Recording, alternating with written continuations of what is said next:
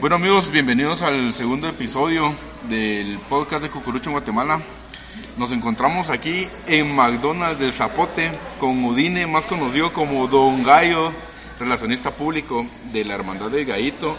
Y mm, vamos a tener una plática bastante amena, bastante interesante, tanto de experiencias personales como de mm, temas y datos de la, de la hermandad como tal. Udine, bienvenido, gracias por darnos estos minutos. Sé que es complicado encontrar un poquito de tiempo libre en estos días, pero te lo agradecemos mucho. Gracias Alejandro, pues gracias a todos los amigos de Cucurucho en Guatemala. Siempre esta mm, fraternidad que existe entre nosotros y, y esta página que siempre nos ha apoyado, nos ha colaborado desde nuestros inicios. Perfecto, Udine. Bueno, vamos comenzando ahí a tocar un poquito de temas, se podría decir personales, y quisiéramos saber bueno, ¿cuánto tiempo tenés en la, en la hermandad? A ver, eh, es que es un poco complicado. eh, digamos, eh, en la actualidad, pues es que he tenido años no consecutivos, porque... Etapas. sí, es que he salido, he entrado y he salido eh, como unas tres veces, digamos. Esta última vez eh, que fue yo ingresé a la hermandad en el 2015, ¿verdad? Pero la primera vez que yo ingresé a la hermandad fue en 1997, ya hace casi 24 pico de años, digamos, pero que al final, aunque estaba afuera, nunca rompí ese cordón umbilical y siempre estuve pendiente de, de la misma y ahora que estoy aquí, pues, eh, digamos, actualmente ya así consecutivo ya voy a cumplir los cinco años. Ah, ok, ya, ya agarraste a vía, por decirlo ahí. Sí, es que cuesta. En aquella época, pues uno era adolescente, rebelde y había otros intereses eh, personales en, en, su vida y ahora, pues uno ya más establecido, pues ya, ya tiene más enfocado sus prioridades. ¿no? Listo. Eh, ¿Cómo nació en tu persona la devoción a Jesús Redentor del Mundo? Porque lo transmitís en tus redes, lo transmitís en persona, eh, defendés a, tu hermandad. Eh, ¿Cómo nació esta devoción? Bueno, es que eh, yo crecí en el gallito, eh, o sea, yo viví 20 años de mi vida ahí y prácticamente pues aunque no fue la primera procesión que yo vi, digamos, eh, era lo que yo tenía cerca y crecí viendo al resto del mundo y empecé como acólito. Ah, okay. De hecho, de hecho eh, mi familia en aquel entonces no era tan, tan religiosa. No, no tengo idea cómo fue que, que fui a parar ahí. Realmente ellos tampoco se lo explican, pero digamos, desde mi infancia yo puse mis ojos en, en esa devoción, fui criando mi, mi, cariño ahí y hoy en día pues algo que, que, realmente no lo reconozco y no lo puedo desprender, ¿verdad? No, seguro, interesante dato. Yo creo que es algo que, que es tal vez eh, tiene las mismas características que en el anterior episodio con Fernando, porque él nos comentaba igual, comenzó como acólito y de su familia era quien iba y nos tuvo una bonita anécdota y yo creo que cada quien está destinado para, para estar en, lugar correcto. Hemos visto también el tema de cómo ha crecido la, la profesión, el tema de las andas nuevas, eh, todas las actividades que han, que han ido teniendo. ¿Cómo ha sido? ¿Tenés alguna anécdota en especial que, que quisieras contar regularmente? Tocamos un tema ahí un poquito sentimental, pero eh, es bonito el saber eh, y conocer ciertas anécdotas que tenés más estando dentro de la hermandad. Pues, a ver, cabalmente ayer en las redes sociales tuvieron una foto de la procesión de 1996, de uh, ya casi 25 años. Increíble cómo pasa el tiempo, pero cabalmente yo me, me, me puse a pensar que esa fue la primera procesión que yo, la, primera vez que cargué, que llegué a la altura ya de adulto. Eh, para cargarlo en el 96 estamos diciendo que más o menos el otro año creo que estaría cumpliendo 25 años de estarlo cargando eh, lo menciono porque desde aquella época eh, las personas que tenían a su cargo la hermandad ya existía una cierta visión de querer eh, hacer de esta una presión más grande, ¿verdad? Eh, antes del 96 era un anda de 40 brazos, era más, eh, digamos, lo más promedio que existía para las procesiones de barrio. Entonces, para su época, 58 brazos fue arriesgado, teniendo un recorrido de aproximadamente 7, 8 horas, de 3 de la tarde a 9 de la noche, ¿verdad? Lo que hoy en día ni se imaginan, y muchas de esas generaciones que ya se encuentran ya se encuentran en la casa del Padre, se encuentran descansando el sueño eterno, pues no se imaginarán lo que pues nos legaron, porque realmente eh, fue una semillita que nos dejaron. Esto ha sido un trabajo generacional que a través de generaciones ellos nos han ido inculcando, sobre todo eh, la perseverancia, el amor, eh, la ilusión.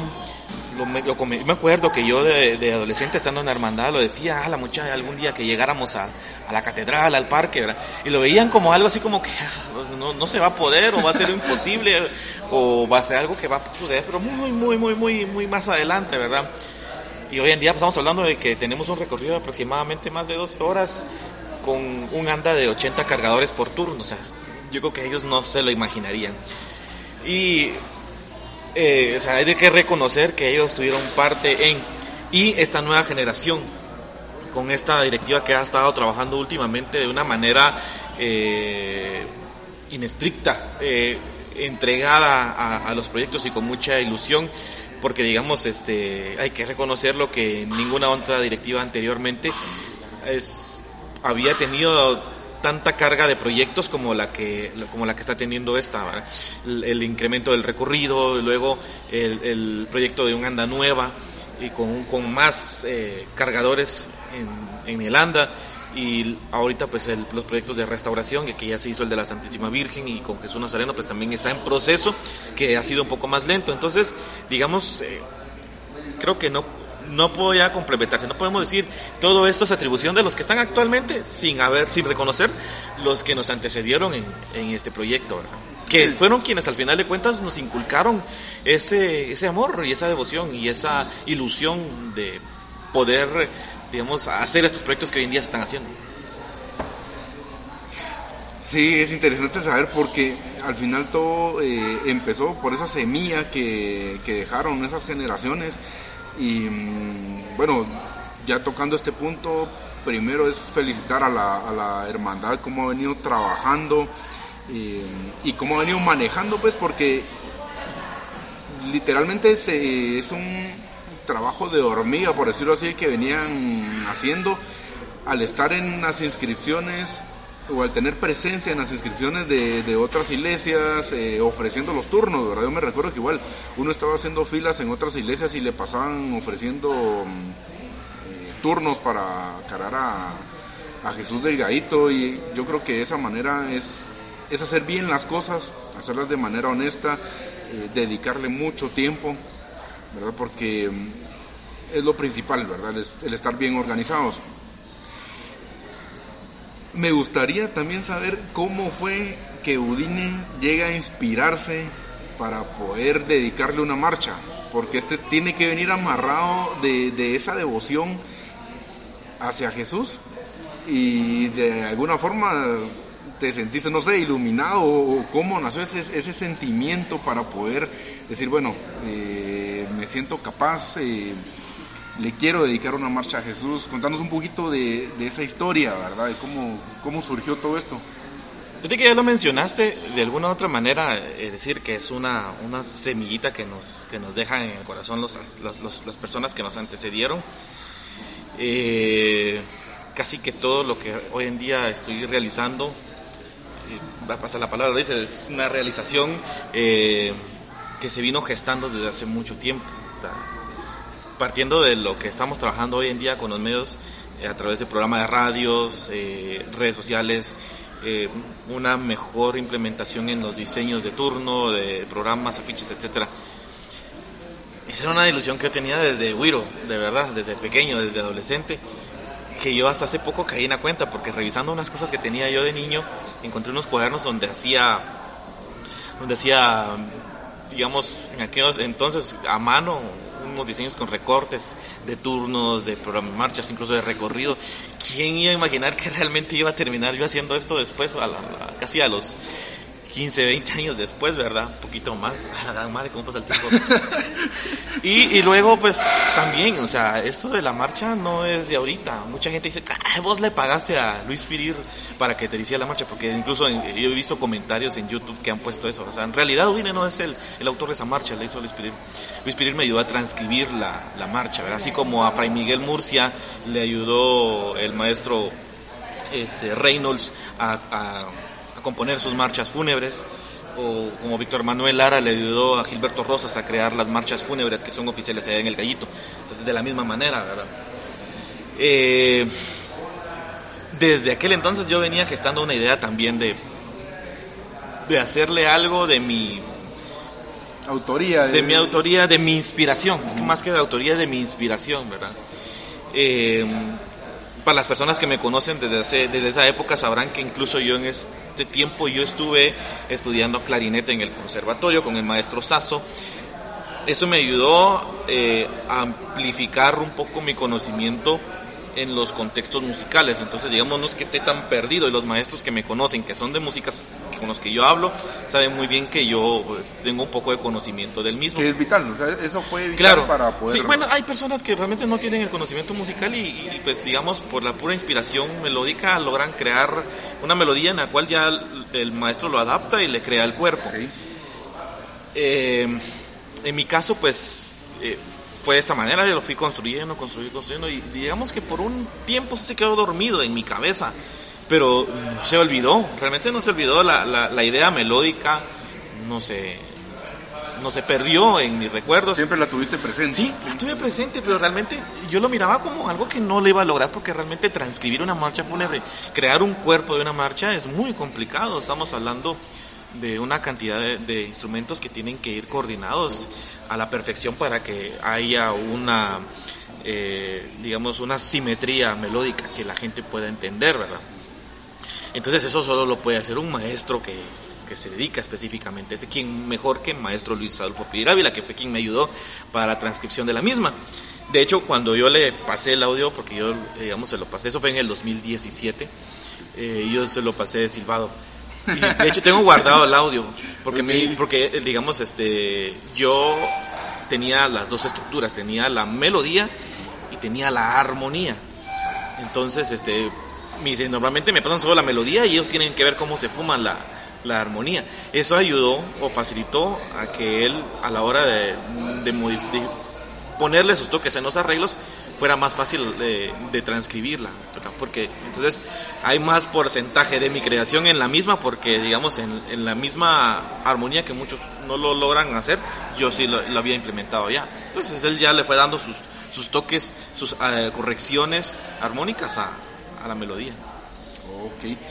Bueno, de hecho, pues le mandamos un saludo al, maestro Luis Pirir y, y es, yo creo que es importante en estos tiempos encontrar gente así, que, te ayude, eh, tal vez, bueno, sin ningún interés en poder realizar tus proyectos, ¿verdad? Porque se ha perdido mucho, tal vez no vaya con el tema, pero se ha perdido mucho en, Guatemala el poder encontrar gente que vos digas, le propongas una idea y te la apoye. ajá, que te diga, mira, yo tengo el conocimiento, yo te voy a apoyar a realizarla y, y estar básicamente eh, con un agradecimiento toda la vida, pues, porque es un sueño que tenías, que lo pudiste llevar eh, a la realidad. Sí. Con la inspiración que tuviste y los conocimientos, eh, con el apoyo del maestro Piril. Claro. Eh, cuando me preguntan cómo más o menos es esta forma de trabajar, le digo, es, por ejemplo, vos tenés una historia y no podés escribir sos eh, analfabeto, por ejemplo, pero tu historia es muy buena y sería y vale la pena poder contarla. Entonces encontrás a alguien que es muy bueno para la redacción, para la narrativa y entonces vos le empezás a narrar tu historia y él empieza a escribirla. Básicamente es esto, ¿verdad? Pero digamos, se complementa uno con el otro, porque vos tenés la esencia de la historia y la otra persona te ayudó a, a escribirlo, ¿verdad? Y a, a, plasmarlo para que otros lo puedan leer, en ese caso, escuchar, ¿verdad? Y la verdad que a mí, la verdad, digamos, estaba en una época en la cual eh, decía yo, ya me, me voy a morir. Eh, de esas eh, crisis existenciales en las que uno entra. Decía, si no lo hago ahorita, no lo voy a hacer. Y realmente es como querer plasmar ese sentimiento que te, que te provoca, que te inspira tu devoción. Y en este caso, se podría decir que sí es un legado. es un legado que uno deja, ¿verdad?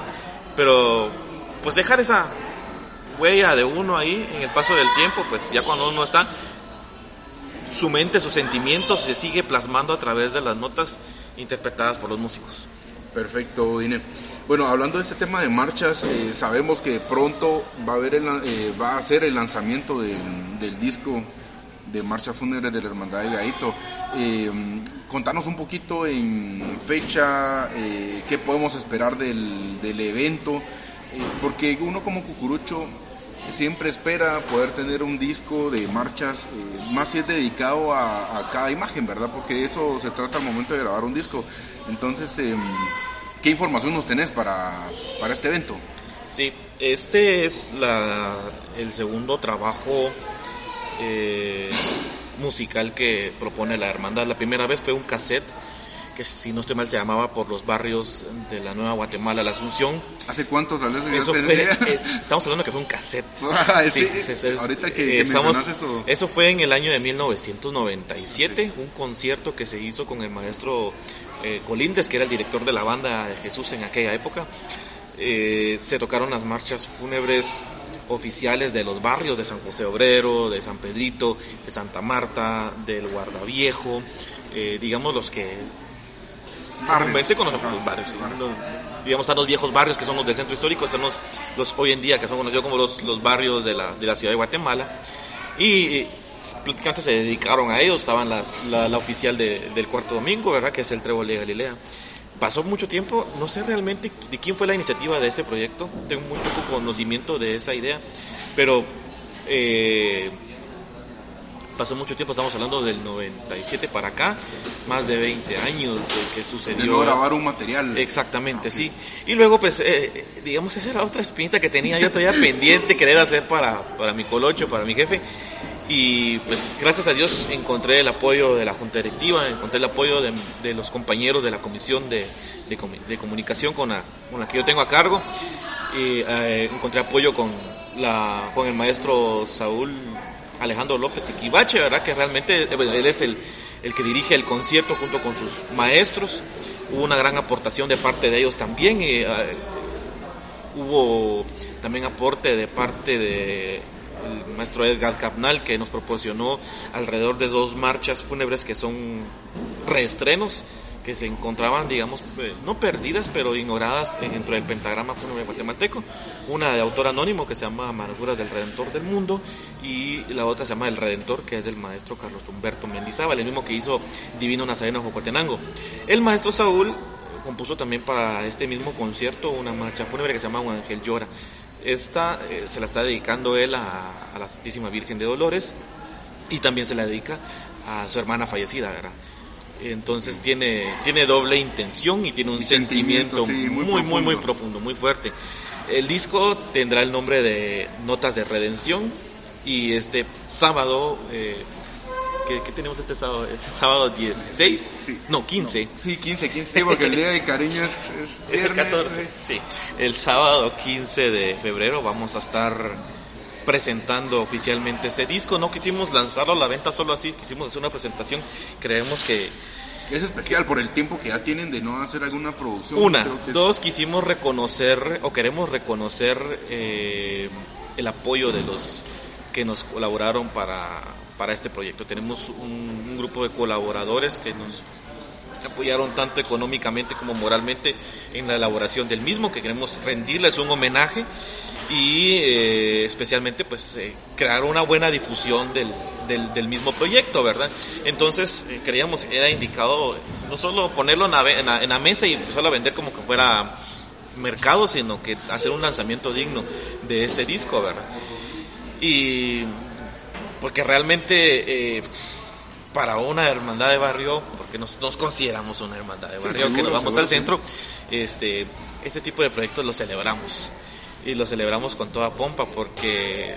Y más con el sentimiento que lleva el disco, sí, o sea, lo que acabas claro. de comentar, supongo detrás, que va tu marcha también. Sí, entonces... también va incluida. Entonces, digamos, detrás hay un montón de, de esfuerzos, de peleas, de, trabajo. De trabajo, de trabajo. Tal vez no será perfecto como otras producciones y de otras productoras, pero digamos es un trabajo honesto y es un trabajo limpio. Perfecto. Eh, ¿Tiene algún costo el evento? ¿Está abierto al público? Eh, porque la gente al final eso es lo que quiere saber, ¿verdad? Saber que si va a llegar, tiene algún costo, pues ya estar enterado. Pues la presentación el día sábado no tiene ningún costo, se va a hacer en la sede de Eventos Católicos Radio, en la décima avenida y tercera calle de la zona 1. Ok.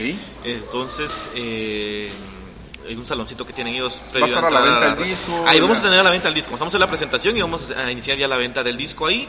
Eh, vamos a hacer una pequeña presentación del mismo. Vamos a, tener un pequeño, un pequeño panel de la presentación y luego pues ya vamos a convivir. El, el, el, evento en realidad está proyectado para los medios de comunicación y para los colaboradores. Sin embargo, eh, va a ser a puerta abierta para que quienes quieran llegar acompañarnos y convivir con nosotros y ir a comprar su disco o, tener alguna otra duda, porque de hecho en la conferencia de prensa vamos a aprovechar a tocar otros temas, eh, digamos que vienen ahorita para la cuaresma y que nos han estado preguntando mucho, entonces eh, hemos estado guardando un poco de silencio porque queremos aprovechar precisamente esta oportunidad para poderlo difundir. Por eso también hacemos eh, la, la invitación a, a, todos los medios de comunicación, cibernéticos o radiales o televisivos que nos puedan acompañar, pues que con mucho gusto allá los esperamos, ¿verdad? Estamos extendiendo la invitación porque como te digo, es específicamente para ellos y para eh, nuestros colaboradores. Pero la puerta más apoyo para ustedes también es, Exactamente. ¿verdad? Pero la puerta abierta para todos los cucuruchos y de otras cargadoras que nos quieran acompañar. Ok, eh, ¿podríamos tener ya el precio del disco? ¿Lo van a anunciar hasta ese día? Eh, más que todo porque, por ejemplo, si yo voy y quiero comprarlo, decir... Llevar preparado el sencillo. totalmente. sí, tiene un costo de 30 quetzales. No, eso es un costo muy, muy accesible y yo creo que sí va a valer la pena el poder adquirirlo, eh, más cuando la gente haya escuchado lo que has comentado aquí, ¿verdad? Que bueno, están los dos reestrenos, preestrenos, eh, está el tema de la marcha que va a estrenar el maestro Saúl con el sentimiento que, que pueda o que lleva dicha marcha, está tu marcha con toda la también historia está, También está una melodía, porque no es marcha en sí, eh, que compuso el maestro Luis Adolfo Pirir Ávila, que se llama Avanza Redentor. De hecho, lo pusimos en el promocional del disco en nuestras redes sociales. Eh, la gente se confunde porque dice, eh, qué fea esa, esa fanfarria, dice, ah, o marcha, porque lo, lo, tienen metido dentro de ese concepto, pero no es ni una fanfarria, ni es eh, una marcha fúnebre. Es una melodía como tal. Se, llama, se, le, se le denomina una obertura, porque de hecho es para dar inicio a eh, todo lo que va a ser el cortejo procesional. Entonces, ah, eh, es, una es la primera interpretación que se hace previo a ser levantada la antes incluso que suenen las marchas oficiales. Entonces, la, la obertura tiene nombre Avanza Redentor así brevemente, es interesante, o sea, para que tengan el criterio de, escucharlo, decir, bueno, sí, tiene razón, eh, está inspirada en las melodías de del score de trabajado por Miklo Rosa de Ben Hur. Tiene más o menos una idea del, del, prólogo de la película. Entonces, más o menos, porque sabes que si nos sentamos con el maestro Luis que se podía hacer algo totalmente distinto, pues si él lanzó esa propuesta y pues eh, es una melodía que de hecho es la que abre y encabeza el disco. Perfecto. Eh, bueno, interesante saber todo esto, es, eh, aprender un poco más de, los datos y más de una hermandad que está creciendo bastante. Eh, bueno, Udin, yo te agradezco mucho el tiempo que has tenido invitamos a todas las personas a que puedan acercarse al lanzamiento del, A las 4 de la tarde, eso sí, a las 4 de la tarde. Sí, yo creo que el horario no lo habíamos indicado. Em, entonces todos están invitados. Vamos a tener eh, otra cápsula también de em, la Hermandad de Gaito ya con sus actividades de cuaresma, velaciones que se vienen y em, bueno, Din, ¿algo más que quieras eh, agregar? De verdad, este espacio está, está abierto. Sabes que con nosotros en Cucurucho, en Guatemala, tenés todo el apoyo y mm, te dejo el micrófono abierto para que, puedas agregar lo que, lo que te venga a la mente ahorita. Pues ya para concluir, únicamente, pues eh, quienes nos han estado siguiendo a través de nuestras redes desde que iniciamos los proyectos de comunicación saben que nuestro lema como, como misión de comunicación ha sido ven y sígueme y ese ha sido el nombre incluso de los proyectos tanto radiales como de la revista que tenemos también. Eh, inició esto como una invitación, digamos, del Redentor al devoto Cucurucho a que se acercara, ¿verdad? Eh, a caminar con él. El, en este año tenemos eh, un lema que estamos manejando que es vamos hacia ti, ¿verdad? Eh, ¿Por qué vamos hacia ti? Porque ya estamos respondiendo a ese llamado de ven y sígueme.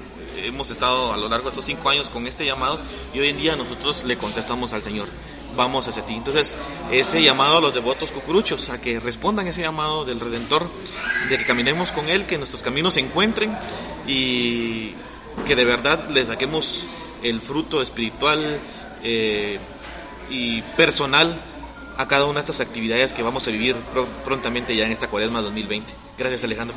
Perfecto, bien. Bueno, y gracias por haber escuchado este mm, podcast y sigan pendientes que tendremos más de interés a ustedes.